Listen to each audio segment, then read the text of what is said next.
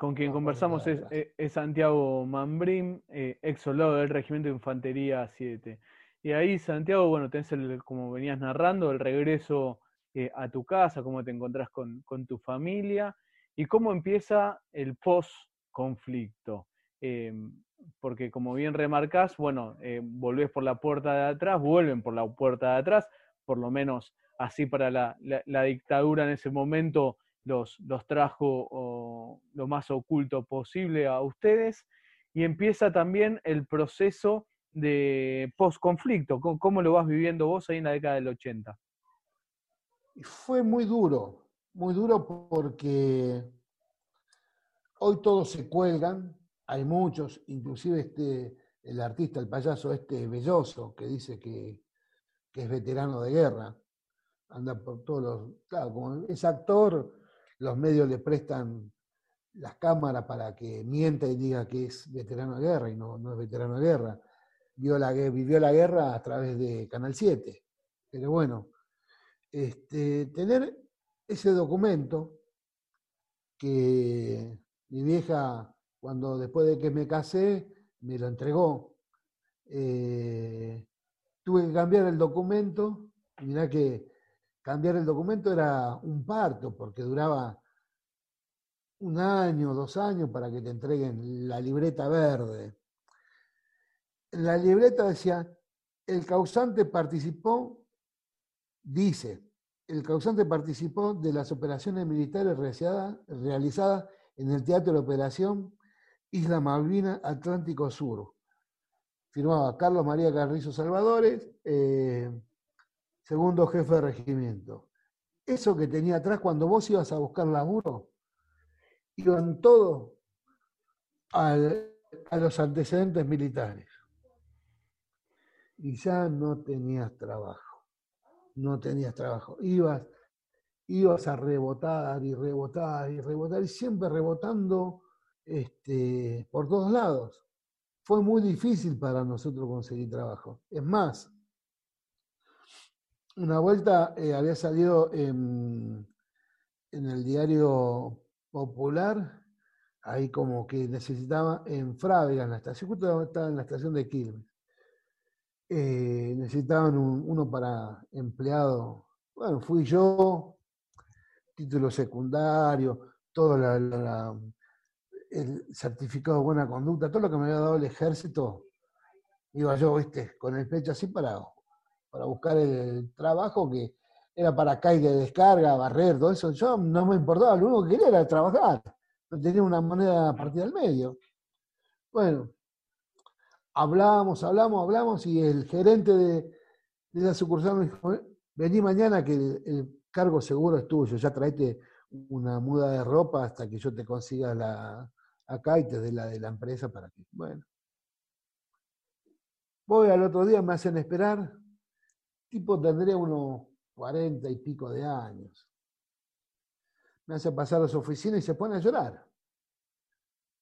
Me dice, tomaron a otro porque eh, necesitaba el trabajo más que vos. No, ¿cómo necesitaba más que yo?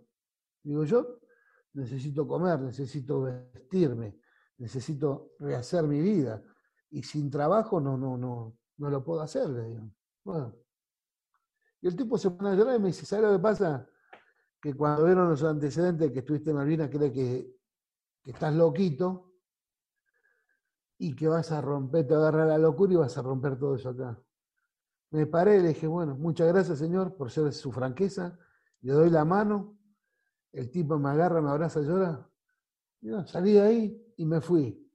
Y de ahí yo siempre, cada vez que muchos, vos, ahí tenés un gran amigo, eh, César, César Trejo, preguntale como yo digo siempre, los loquitos Malvinas. De ahí desde el ochenta y pico que yo eh, siempre digo los loquitos Malvinas. ¿Por qué? Por esto, bueno, Frávega, una empresa chilena, ¿qué podemos esperar? ¿viste? Pero bueno, eh, ellos son los que me pusieron el mote y ha sido siempre los loquitos Malvinas. Pero fue muy difícil ¿eh? conseguir trabajo. Eh, éramos la lepra,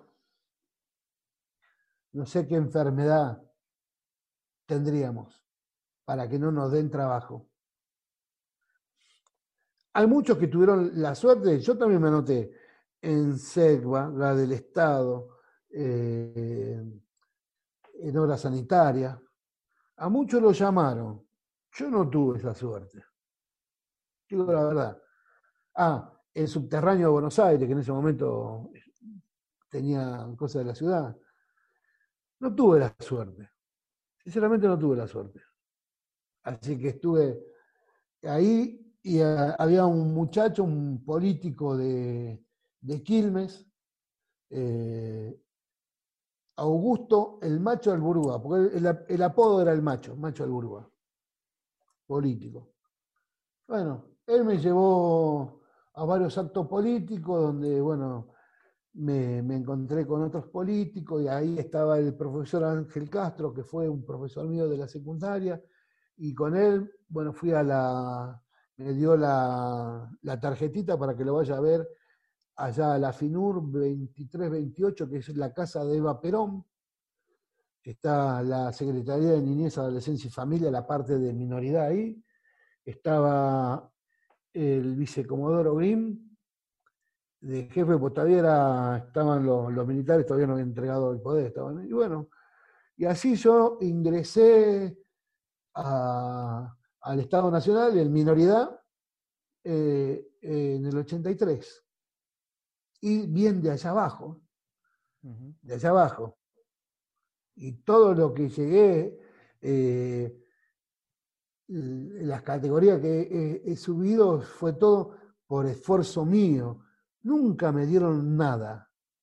Yo sí que puedo, te puedo decir que yo del Estado no recibí ni siquiera una migaja, loco.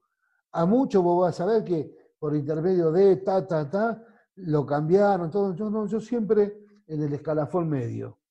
Y bueno, es lo que me tocó. Y, pero yo, ¿sabe qué? Con la frente viene el lanta.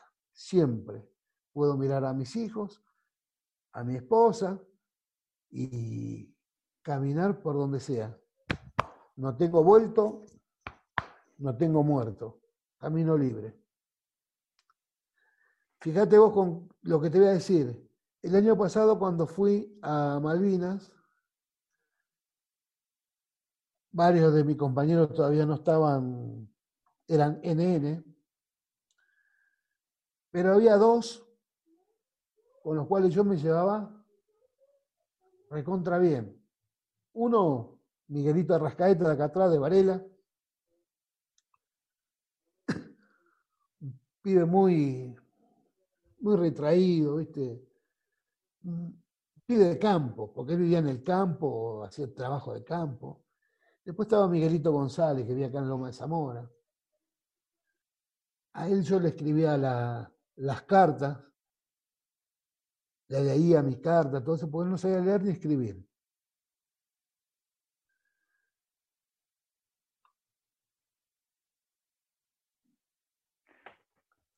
Hay un compañero sí.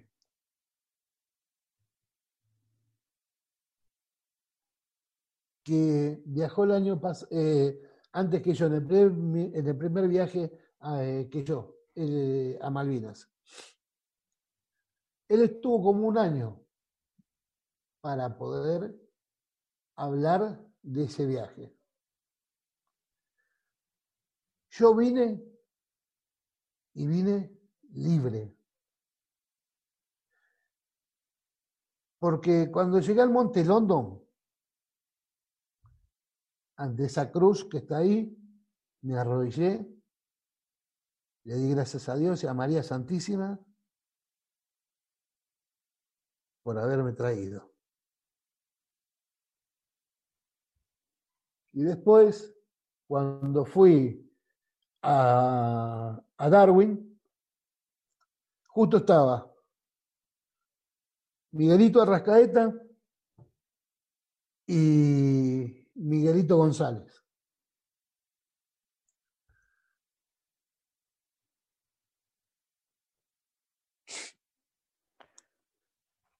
Fue en el lugar donde me lloré todo. donde pude hacer todo mi descarga y donde pude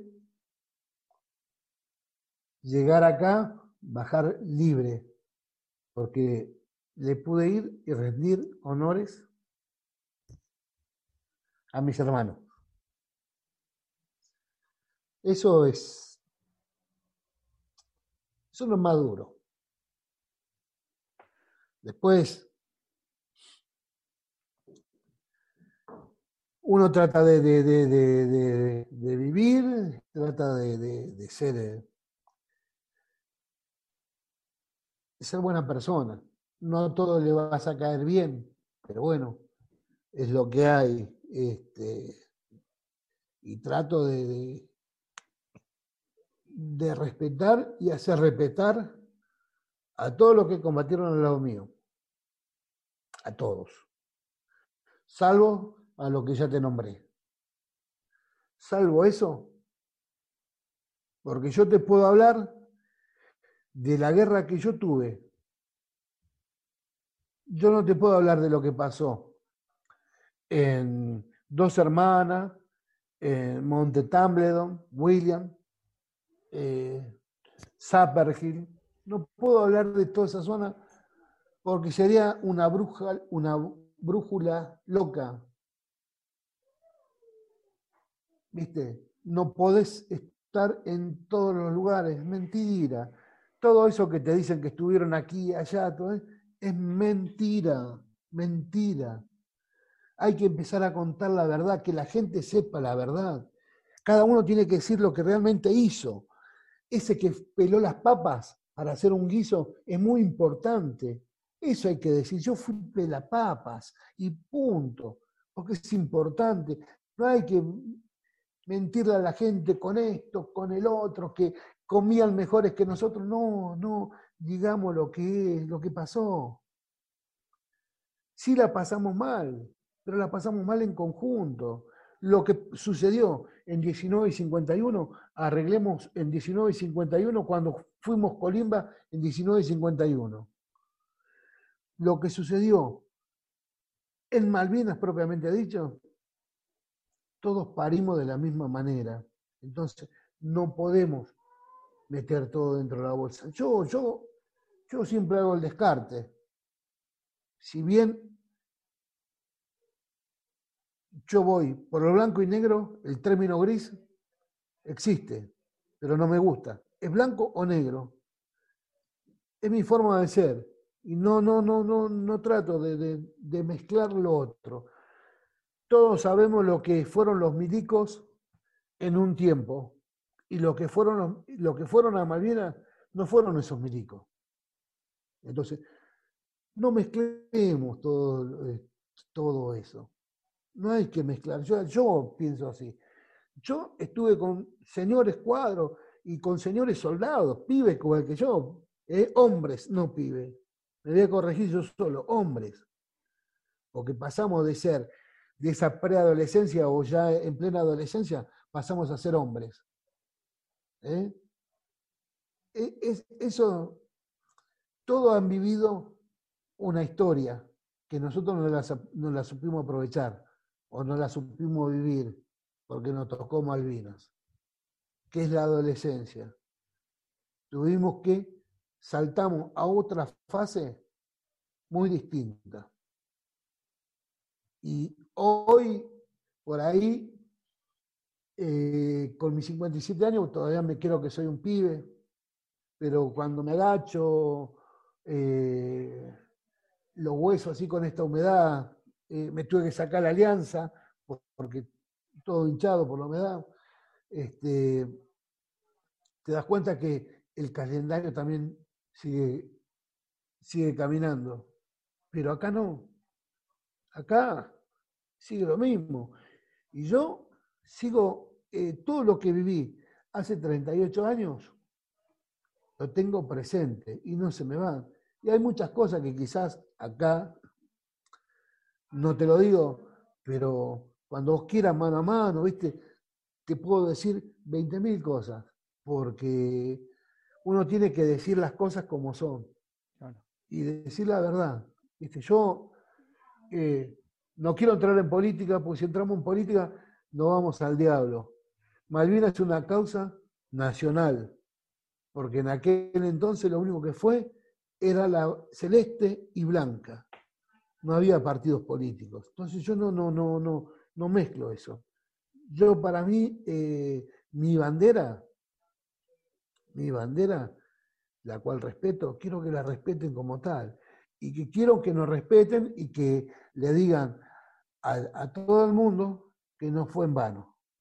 La sangre derramada de mis compañeros no fue en vano. Viste que hay muchos que dicen que somos víctimas de la dictadura de Estado. Yo no soy víctima de la dictadura de Estado. Yo soy combatiente de Malvinas porque me la jugué, me la jugué entero. Si yo digo que soy víctima, los 362 caídos que hay, ¿qué son? ¿Son una basura? ¿Son unos pobres tipos? No, no somos víctimas, somos veteranos guerra combatiente Malvinas, que nos jugamos todo. No somos víctimas, al menos yo pienso así. El que se cree víctima, que vaya y que lo diga, pero que diga yo, no ponga el conjunto.